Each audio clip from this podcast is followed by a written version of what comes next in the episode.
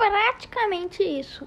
E por mais que o QR Code só tenha sido mais reconhecido nesses últimos anos, ele existe desde 1994.